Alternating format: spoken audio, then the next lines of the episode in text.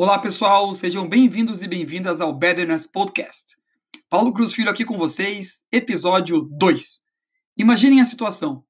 Vocês estão conversando com um colega, amigo ou amiga, seja sobre política, economia, comida, seriados, e começam a defender suas opiniões, usando evidências, dados, fazendo uso da razão, colocando suas emoções e aumentando o tom de voz, até que um acaba magoando o outro.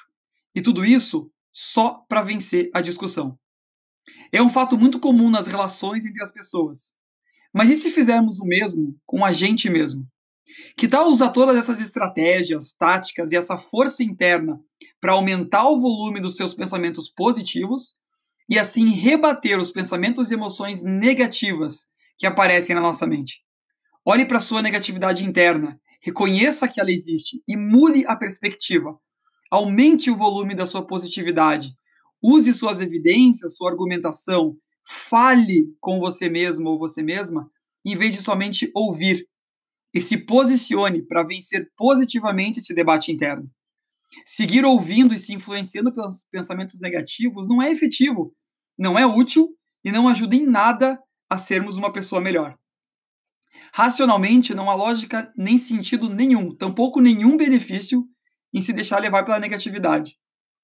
Assim que você perceber um pensamento negativo, rebata, reaja, se posicione e faça a positividade vencer.